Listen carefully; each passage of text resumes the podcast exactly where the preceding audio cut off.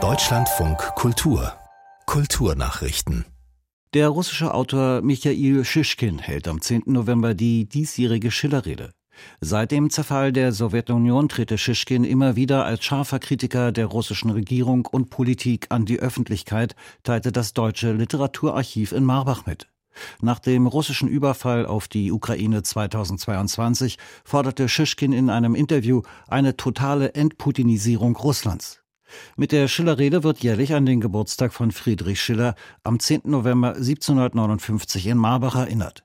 Bisherige Schillerredner waren unter anderem der Literaturnobelpreisträger Abdul Razak Gurna sowie Daniel Kehlmann, Orman Pamuk, Jan Assmann und Richard von Weizsäcker. Der renommierte Dokumentarfotograf Andreas Herzog ist tot. Das gab die Fotoagentur Live in den sozialen Medien bekannt.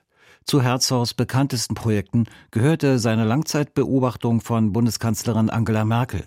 Zehn Jahre lang begleitete er die Politikerin und versuchte, die Frau hinter der nüchternen Professionalität kennenzulernen.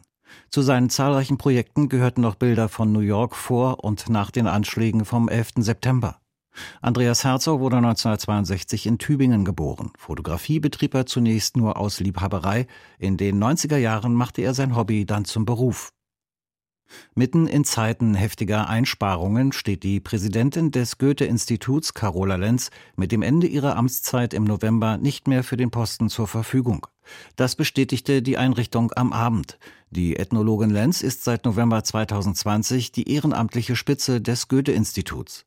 Die 69 Jahre alte Seniorforschungsprofessorin an der Johannes Gutenberg Universität Mainz war vom Präsidium des Goethe-Instituts als Nachfolgerin von Klaus-Dieter Lehmann für zunächst vier Jahre gewählt worden.